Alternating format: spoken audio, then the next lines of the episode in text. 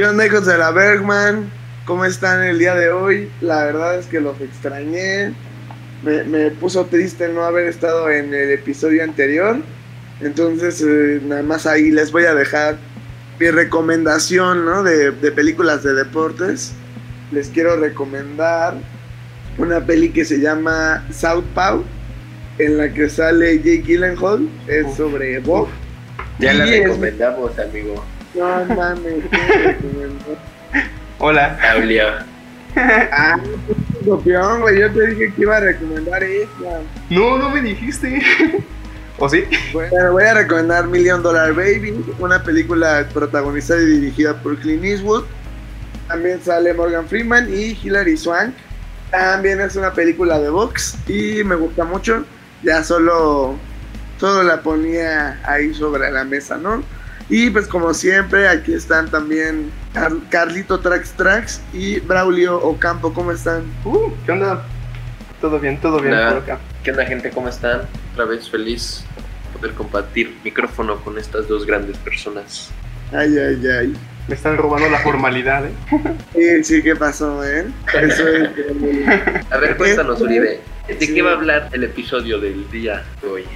Pues miren, en esta ocasión les traemos un episodio muy interesante desde mi punto de vista. Quiero acla- queremos aclarar desde el principio que a diferencia de otras semanas, este obviamente es un poco más subjetivo, ¿no? Y no pretendemos ofender a nadie en ningún momento.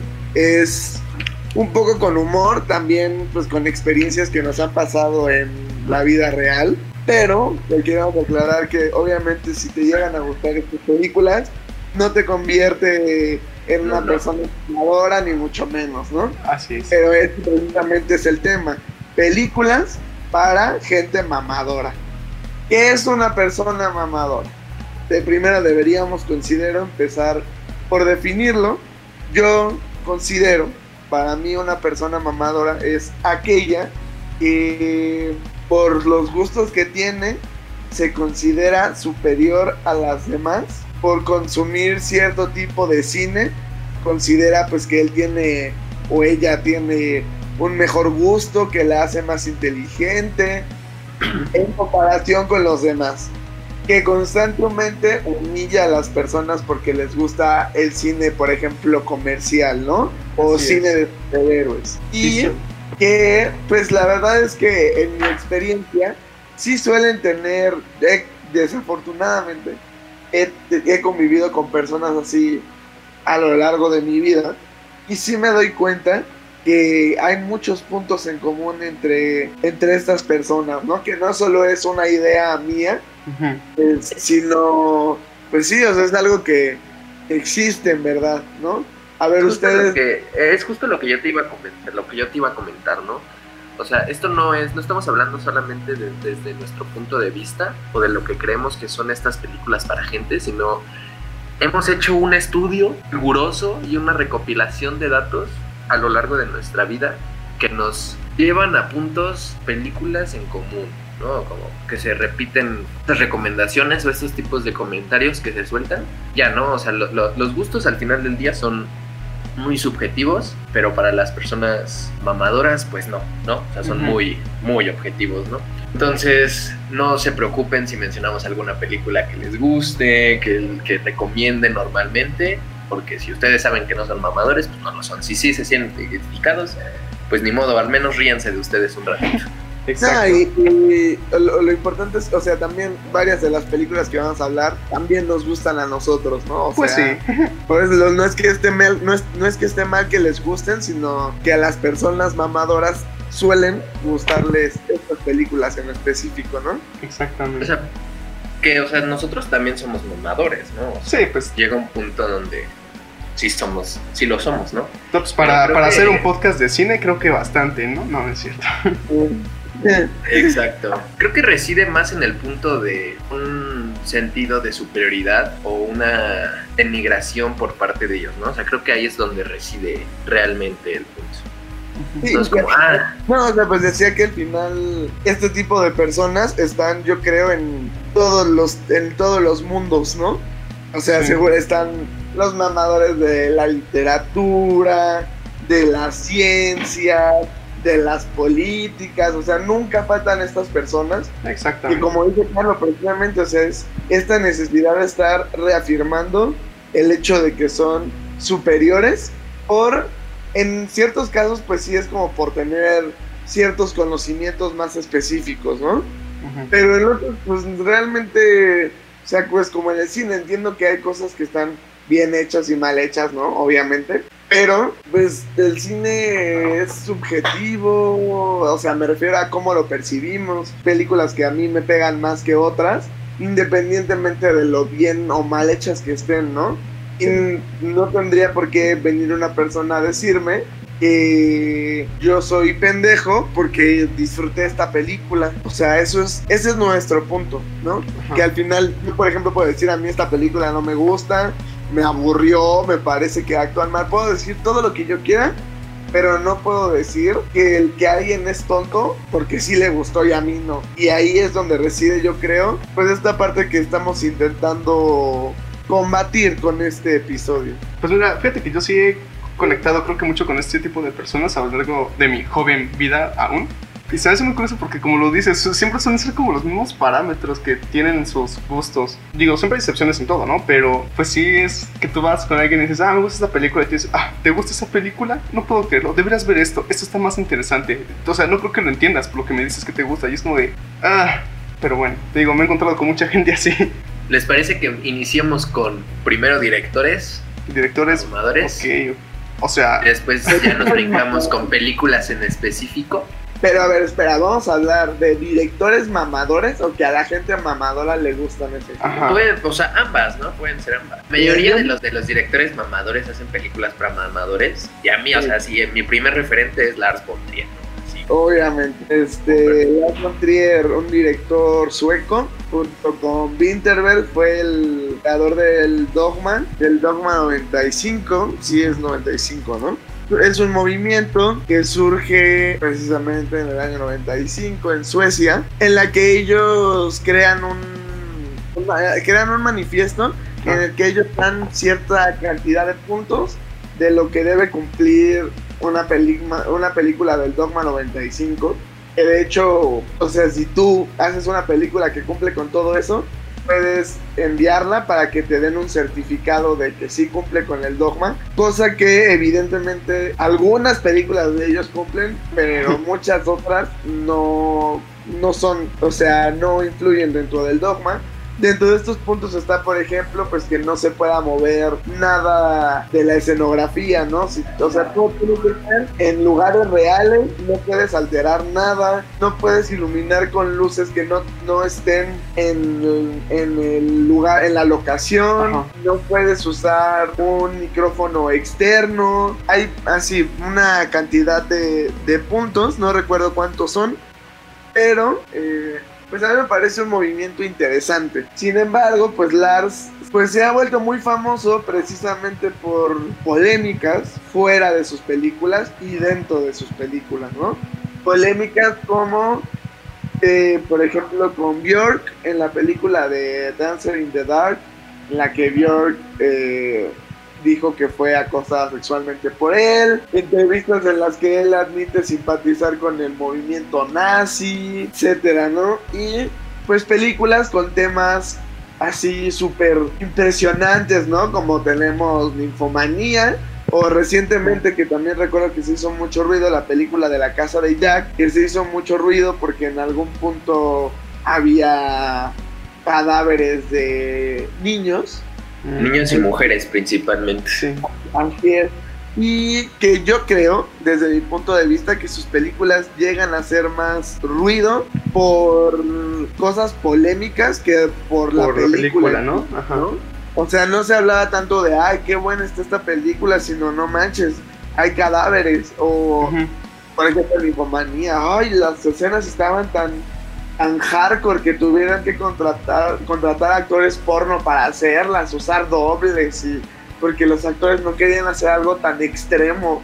O sea, cosas así que se hablaba mucho más que las películas como tal. A mí, por ejemplo, en la, el caso de la casa de Jack, debo decir que sí la disfruté hasta la última parte. Y todo el epílogo a mí me parece extremadamente mamador.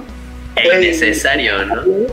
Innecesario, sí, o sea, es así como sea, siento que quedaba muy claro cómo era la película, que no hacía falta todo este último acto, que sí dura como 20 minutos, yo creo. No sé, a mí se me hizo pesadísimo, se me hizo... Es que rompe, ¿no? Rompe con todo lo, con todo lo que te estaba proponiendo antes. O sea, simplemente es, es, como otro cierre de algo que no estás viendo, ¿no? es como un final filosófico y muy profundo y tú dices como de, güey, pero me estás hablando de un asesino serial, ¿qué, qué, ¿qué, es esto? ¿no? O sea, y rompe. Pero por ejemplo, en el caso de la debo admitir que la vez que vi, porque me aventé las dos partes, no las aguanté. O sea, bueno, sí las aguanté, pues me parece, me parecen insoportables la las películas.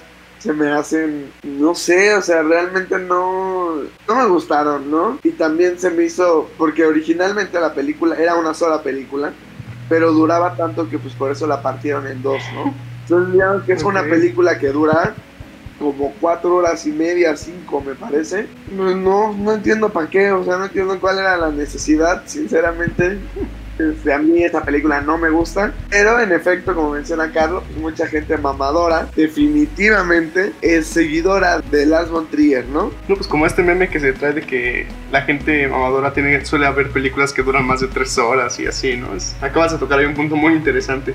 Sí, que probablemente no es tan cierto, ¿no? Porque pues, hay películas que yo considero que no parten desde ahí, que son larguísimas. Por ejemplo, todas las del Padrino, ¿no? Todas duran más de dos horas. De hecho, la tercera dura como tres horas y... Digo, la segunda dura como tres horas y media. Más o menos. Eh, y que no necesariamente van de la mano con ser mamador, ¿no? Pero pues que la gente sí, por ejemplo, con la del irlandés, que sí salieron muchas personas a decir, a jactarse de haberla visto completa y todo esto. Como si ver una película más larga pues te hiciera una mejor persona o no sé. Exacto, exacto. Una vez me aventé en el Ficunam. Habían tres películas bien, bien duras, güey, ¿no? O sea, había una como de cuatro y una como de siete horas. Había otra así de que pinches iba a durar un mes, ¿no? Creo que acaba de salir, no me acuerdo cuánto iba a ser la duración, pero sí iban a hacer algo así como 30 días de, de horas. O sea, simplemente el tráiler duraba 7 horas. No sé si, si llegaron a leer de esa película. sí, sí, sí, pero de hecho, que de hecho solo se iba a proyectar una vez o algo así, ¿no? Y, ah, que se iba a destruir. O algo así, sí. Yo creo que ese punto ya excede el mamador, ¿sabes? O sea, como que ya no, ni el mamador la puede ver, o sea, el mamador yo creo que puede decir, vi el tráiler a mí se me hace imposible ver una película. Más, más que solo se iba a proyectar una vez. O sea, solo, solo es como de un... ¿Cuál es el sentido de invertir tanto tiempo en una película que va a ser muda? O sea, porque la película es muda, es blanco y negro. O sea... ¿Qué, no? O sea... Sí, o sea, yo creo que... O sea, a mí me parece interesante de pronto los ejercicios que hacen los artistas.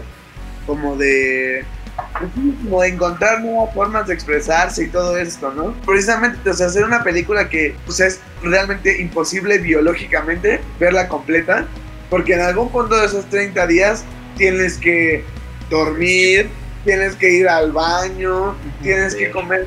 Realmente no creo que ninguna persona en el mundo sea capaz de ver las 30, los 30 días seguidos de película. Que sí, o sea, sí, sí me parece un poco mamador, ¿no? En este caso, pues no, por ejemplo, con Lars yo puedo decir que el güey es mamador. O sea, a ese güey le gusta hacer las cosas así este director yo no te sabría decir eh, qué onda, pero pues con el Ar sí te puedo decir que pues sí, o sea, le encanta de hacerle a la mamada al vato, ¿no? Entonces... Lo que yo iba a comentar, o sea, normalmente uno tiende a separar al artista, ¿no? De la persona, pero creo que Lars lo que hace mucho es como unirse, ¿no? O sea, como que plasma mucho lo que él piensa y lo que él siente que es correcto en la película.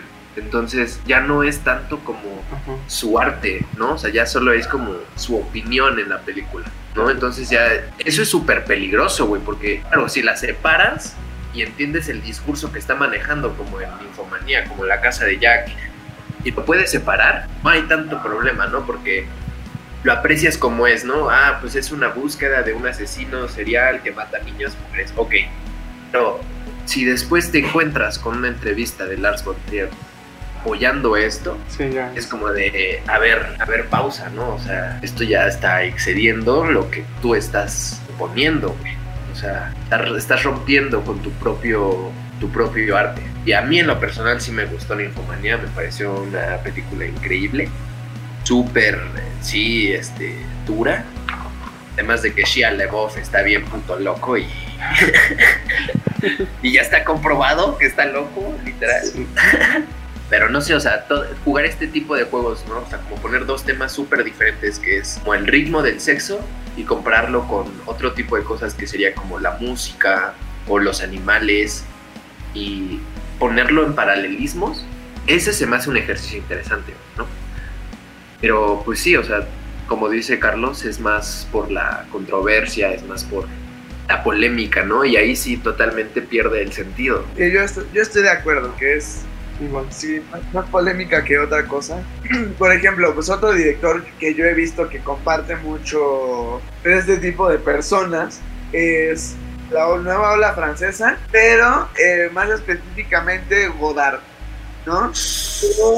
Pues también él tiene así, es famosito por ser mamón, ¿no? Como por, por y así, que de hecho, por ejemplo, en la película esta que hace, no me que no la de Rostros y Lugares, que al final le van a hacer una entrevista y creo los deja deja plantada a la directora. Pues sí, o sea, me parece como que él también es así controversial, mamón, y eso le gusta a la gente mamadora, ¿no?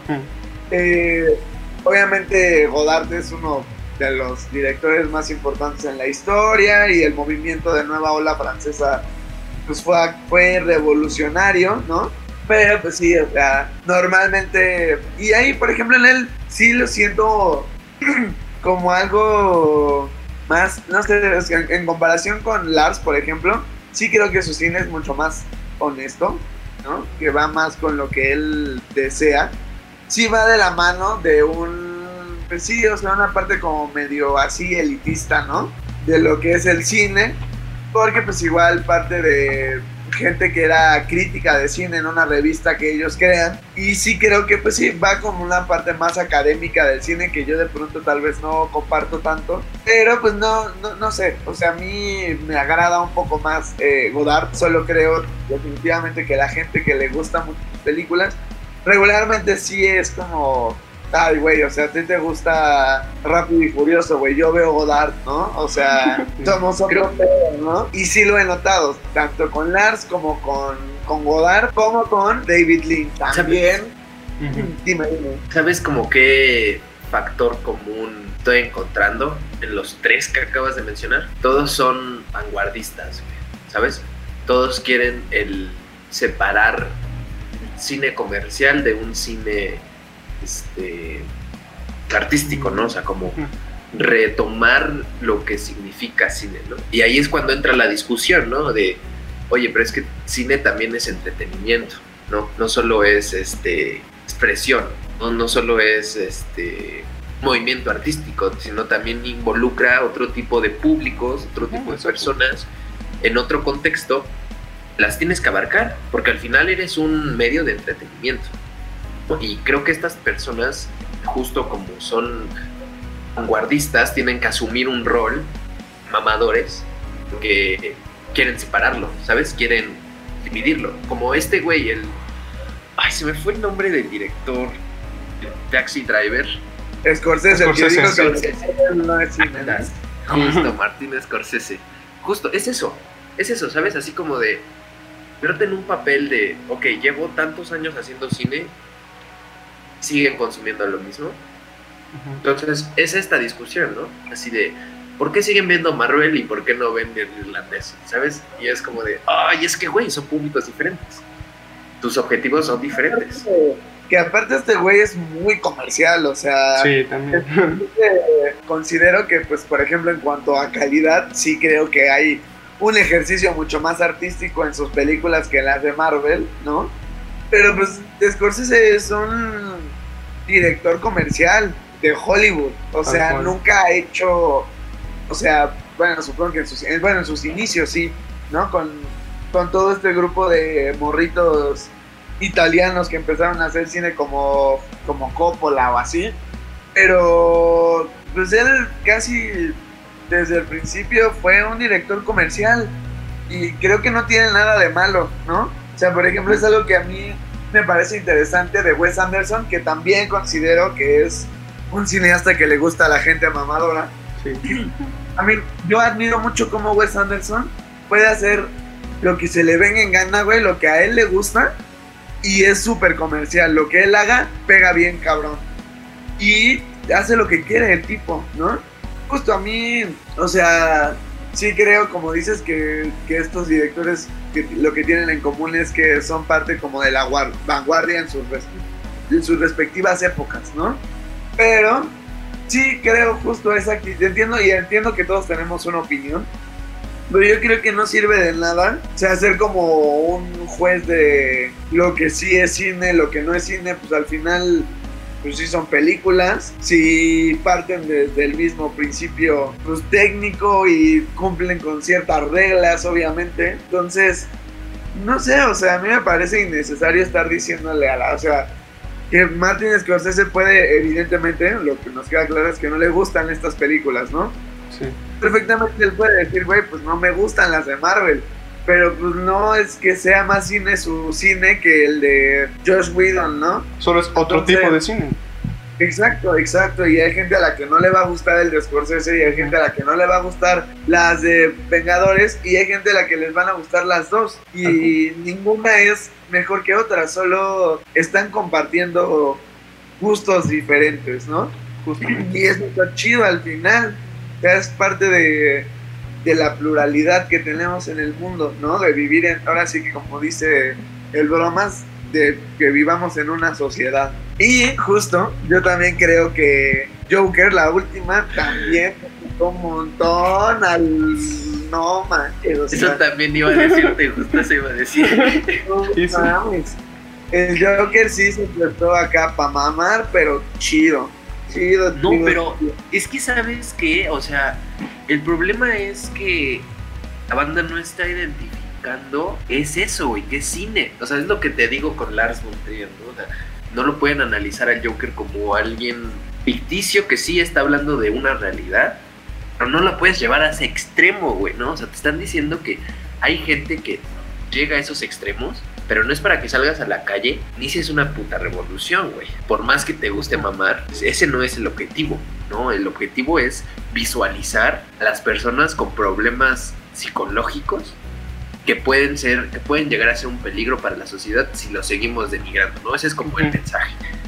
Pero no es así una justificación de, ah, chingate a los ricos ahorita, ¿no? O sea, y ve a asesinar, y ve a asesinar a banda a la calle. en comparación con otras películas del género de super, del subgénero de superhéroe, pues el Joker eh, abarca como un te- temas más complejos y profundos, ¿no? A diferencia de, por ejemplo, lo que vemos tradicionalmente en Disney y Marvel, que sí son pues cosas más sencillas, más blanco y negro y ya, ¿sabes? O sea, los buenos y los malos. Que tal vez no se explora y que Joker sí se aventuró a explorar, ¿no? Pero también parte pues de esta parte de la gente que dice, ay, este, esta película es súper compleja, a mí me encanta porque explora la psicología del personaje. O sea, como, Sí, sí, sí. como esta parte de que por ser compleja una película es chida, cuando yo creo que de pronto es tan compleja una película que ni la misma película logra explicarse Así misma, ¿no? pues bien, exacto, Ajá. sí, o sea, ya creo que complejidad no es sinónimo de, Calidad. de una chida, ¿no? O sea, si se maneja bien la complejidad, pues yo creo que está, está chido.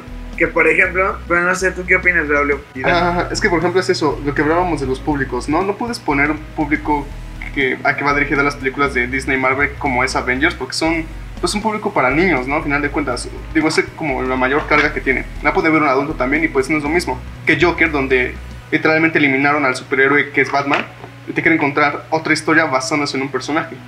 Entonces, pues ahí puedes como que meter un poco más cosas, pues un poco más complejas, ¿no? Que también entrando ya a esta área donde hablamos de la gente mamadora, se ponen a sobreanalizar las cosas. Porque te encuentras de repente así cosas como de. El típico, ¿no? Pensaron en todo y dices. El, tú te apuesto que quien hizo este trabajo nunca dijo, no, ¿cómo encontraron un significado para esto? Yo solo dije, se ve cool y ya. Pero es aquí donde entra el trabajo de esta gente que se pone a sobreanalizar las cosas y quieren hacer algo más allá de lo que es, cuando pues realmente solamente es una película que dijeron, vamos a hacer un poco más. Y ya que salió bien, qué chido. Pero es eso. Si tu objetivo es poner un significado a todo, pues a veces el significado principal de la película se pierde por preocuparte por tantas cosas. Y lo, justo lo que dices, si sabes cómo vaya a justificar todos estos significados para pro de tu historia o de lo que quieres contar, pues está chido. Si no, pues yo creo que inclusive es muy contraproducente y se vuelve un producto pues de una calidad deficiente porque ya no estás contando nada. Bueno, yo, yo quería decir que eso, o sea, de pronto en el afán yo quiero de directores, dices que está chido, ¿eh? O sea, pero de, de abarcar cosas tan profundas, de pronto se pierden ellos solitos, ¿no? y, yo quería llegar a otro director que considero que le suele gustar a la gente mamadora. En este caso yo siento que un poco más comercial, o sea, tal vez no mamadores este, cinematográficos, sino gente mamadora en general, que es Nolan, ¿no? Mm. Yo creo que, o sea, quitando, bueno, que también, por ejemplo, pues le hicieron mucho mame en su momento a The Dark Knight, como, más o menos yo creo como el Joker ahora, ¿no? Exacto, sí, sí, sí. Y pues, por el Joker, o sea, por el Joker, y porque se puso también de moda estar del lado de los malos y humanizar a los malos, y qué chido, pero pues de pronto, bueno, y que pues de pronto ya pareciera que ni siquiera son malos, sino solo antagónicos al protagonista. ¿Sabes qué te iba a decir? Es que creo que estos, este sistema arquetípico en el que se venía manejando, en el cual uno era protagonista y otro era antagonista, creo y me aviento a decir que, por ejemplo, esto es algo que yo veo mucho en el anime, ¿no? No, no me voy a, a, a, profundizar tanto, pero en el anime siempre hay como personas, nada más, ¿sabes? Nunca hay... Sí hay villanos y todo, pero son villanos con, medios que llegaron a, a un punto eh, y que tienen un objetivo igual que el principal, ¿no? Entiendes sus puntos, ¿no? Y creo que eso es lo que aún se está explorando más, ¿no? Así como de no existen personas buenas ni malas, simplemente personas solucionando sus problemas. Sí, pues yo creo que un ejemplo, así igual yo creo que un ejemplo claro de lo que estás diciendo en anime es Dead Note, ¿sabes? Tú lo ves es como de saber pues, aquí ¿qué, cómo, ¿cuál es el bueno, cuál es el malo, qué está pasando? ¿Por qué mi protagonista es el villano de la historia? Yo así lo veo, ¿no? Pero pues es eso, son personas, no es ni blanco y negro, solamente es gente con algo que quieren. No, o sea, es, es, es, es quitar esta dicotomía del bien y el mal y saber que realmente no existe, ¿no? O sea, tú puedes creer que lo que estás haciendo lo estás haciendo para un bien. Es como, ah, no me acuerdo en qué, fuck, no me acuerdo qué pues creo que fue Naruto, ¿no? El discurso de Pain. Es como de, tu paz significa guerra para mí, ¿no? Y, y o sea, lo que yo quiero conseguir con paz solo lo puedo conseguir con guerra, ¿no? O sea, es, es, es, como esa, ese entendimiento, esa justificación que te lleva a, ¿no? Pero igual te termina eh, transgiversando y malinterpretándose a decir como de, ah, a huevo, entonces sí puedo justificar que haga cosas malas, ¿no? creo que más bien es justificar el que tus cosas buenas que hagas no siempre van a repercutir en todos lados como cosas buenas. Claro, yo, creo que esta, este tema estaría muy chido para otro podcast. sí, ¿eh? esa dualidad, o bueno. Por los malos o algo así. Creo que estaría bueno, entonces les parece que dejemos un poco este tema a un lado para... Sí, sí, sí Estoy de acuerdo, estoy de acuerdo. Va. No, yo lo que mencionaba, por ejemplo, de Nolan, es que ese güey como siento que junto con Lynch, aunque entiendo que son complejidades diferentes, que Lynch no es tan comercial como como Nolan, esto siento como que son un tipo de gente que como sí le entiende a las películas o según ellos le entienden a las películas, son es lo mismo, ¿no? Son superiores. Entiendo, por ejemplo, que hay películas que si no le cachas, pues tal vez no la vas a disfrutar igual. Pero que se jactan como de haber entendido todo. O sea, la neta es que a mí de pronto me cuesta mucho las películas en general entenderlas. O sea, cuando empiezan a meter como muchos easter eggs y referencias así. Y lo más probable es que si me gustó, termine investigando como en YouTube o ahí en Google, estar buscando este, pues como todas estas cosas que se me pasaron, ¿no? Para, para aumentar la comprensión de la película. Y yo creo que Nolan, al ser tan popular y pues que sí en algunas de sus películas abarca este, cosas así como que a lo mejor cuesta un poco de trabajo cachar, ¿no? Como en Interestelar, con todo lo de los pinches viajes. Sí. Pues yo creo que la película con la que más maman de él es Inception. Que por ejemplo a mí Inception no me gusta tanto y después de ver Paprika, Ajá. híjole. Es que justo, ¿no? O sea, como acercamiento está muy buena, pero ya cuando empiezas a ver otro tipo de cosas, es como Sí. de wow, esta sí se queda muy básica, ¿no? Inclusive me atrevo a decir. Y que realmente, ajá, o sea, la gente como que, o sea, yo he visto muchos que la gente es como, güey, es que le entendiste al origen. Pues, güey, no es muy difícil Ajá. de entender. realidad es como un pedo tan complejo, ¿sabes? O sea, con Interestelar entiendo que entre tantas pinches teorías y viajes entre el tiempo y el espacio y así, pues tal vez se confundan. Pero en el origen yo creo que es bastante claro el pedo. Y lo único complicado, o bueno, no, ni siquiera complicado, pues es que es un final abierto, ¿no? Ajá, que no te exactamente. dejan lo suficiente a la pinche pirinolita para ver si te va, va a dejar de girar o no. Pero pues eso yo siento que ya es medio irrelevante en cuanto a la complejidad de la película, solo Sí, está dando un final abierto y ya no, es como que, ¡ay! Es que sea- tú, tú mismo lo dijiste, o sea, es que es irrelevante. O sea, el punto de que sea re- irrelevante para DiCaprio, ese, ese es el mensaje. O sea, a DiCaprio ya, Ya- no le ya importa importa si es- está ajá. en un sueño o no, ya lo dejó girar, ya no sabe el resultado, ni le interesa. por ende, nosotros no- nos tenemos que quedar con ese mensaje, ¿no? Como es, es irrelevante. Y va a sonar muy mamador, y este comentario sí va a sonar muy mamador, y estoy consciente de lo Ah. mamador que va a sonar.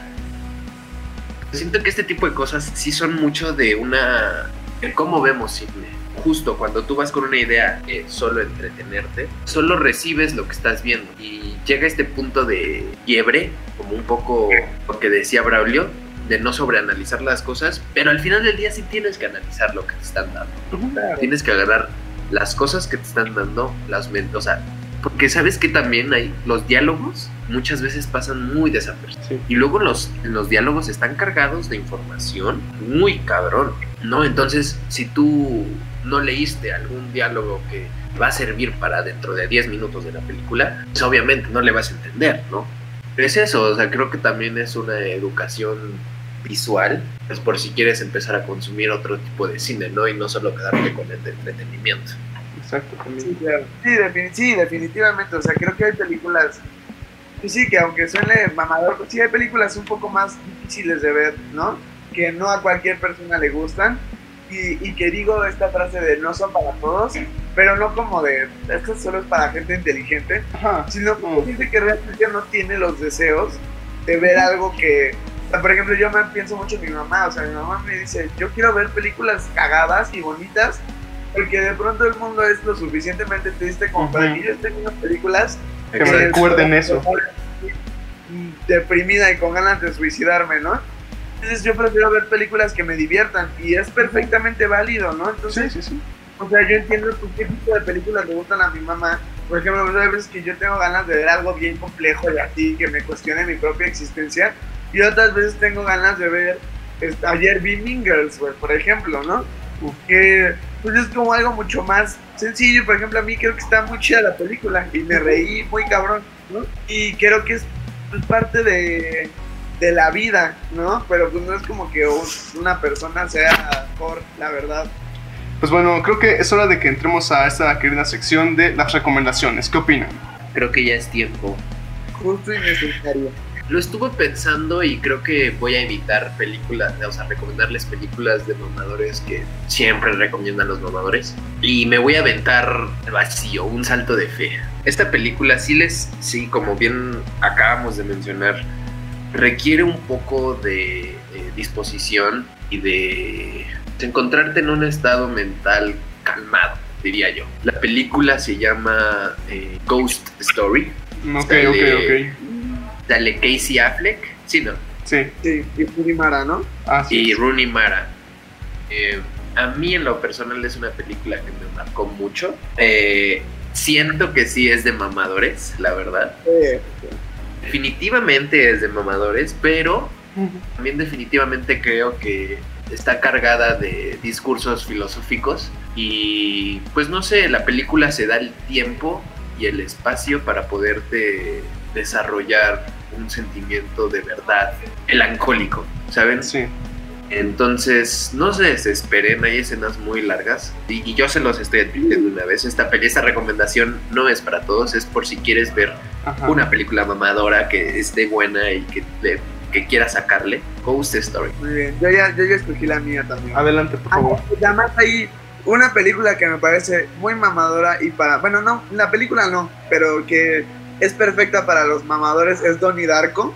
Ah, Y un director que me parece tremendamente mamador es este, el de, se me fue ahora el nombre, el de Requiem, el de El Cisne Negro. Aaron, Daron. Aronofsky, Aronofsky. Me parece la cúspide del cine mamador. A mí me cae muy mal el vato y sus películas.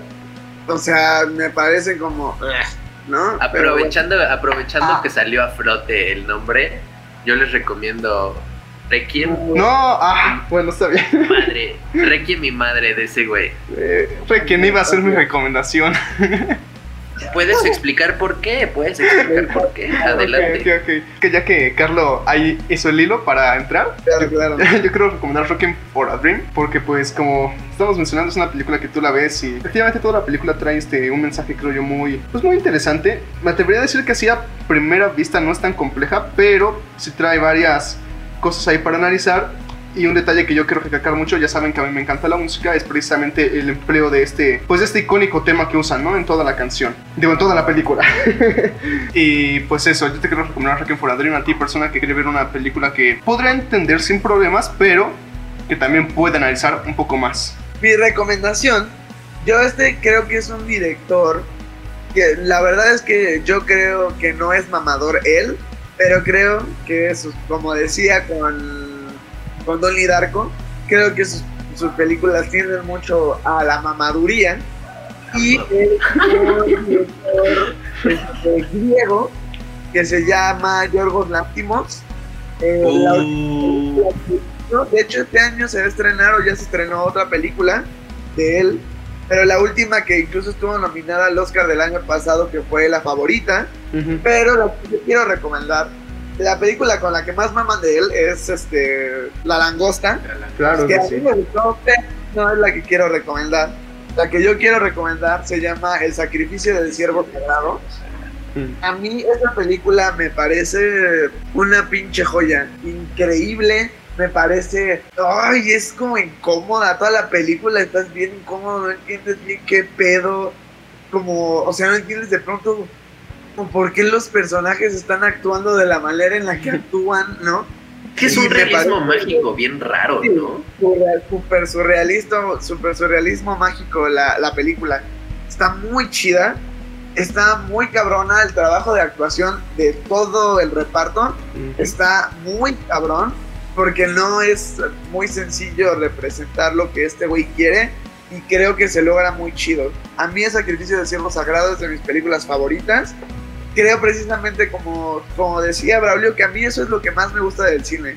Que si tú ves la película, le entiendas, pero si tú te pones a indagar, puedas profundizar más en la película. Exacto. Siento que eso es muy chido porque invita mucho al espectador como a participar, a no nada más quedarte Con lo primero que ves, ¿no? como ahí todo nada más quieto consumiendo la película, ¿no? A mí me gusta y porque siento al revés que las películas que son inentendibles a menos de que tengas cierto grado de conocimiento, pues a mí me parece que discriminan a la gente que a lo mejor pues por la por lo que sea, por las circunstancias que sea, no puedan comprender chido la película en un inicio.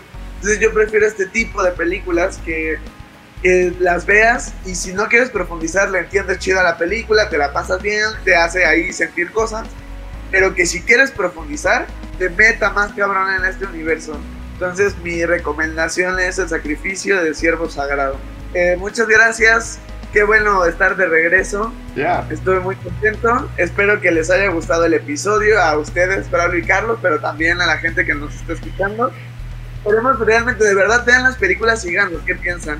Están, yo creo que las tres recomendaciones están muy chidas.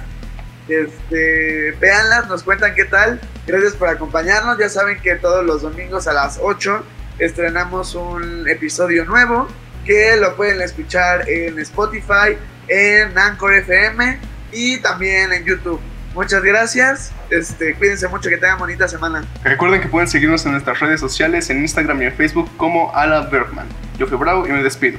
Recuerden que siempre nos pueden sintonizar todos los domingos por YouTube, Spotify y Anchor. Aquí los esperamos con los brazos abiertos y siempre abiertos a sus recomendaciones o a sus dudas o a sus sugerencias. Yo fui Carlo Cruz y esto fue a la Bergman. Adiós. Adiós. Adiós, chicuelos. Así que serve el Fortnite.